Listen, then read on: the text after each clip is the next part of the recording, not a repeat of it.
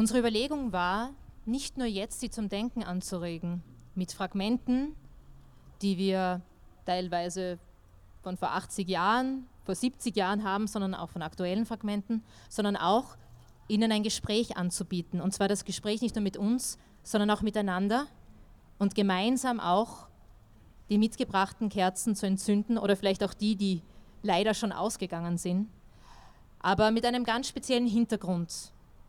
Und der Hintergrund dieser Idee war, und da komme ich nochmal auf die Philosophin Hannah Arendt zu sprechen, der, dass sie sagt, von allen menschlichen Tätigkeiten, die wir miteinander tun, sei es wir arbeiten, wir stellen Dinge her, gibt es welche, die ganz besonders zerbrechlich sind.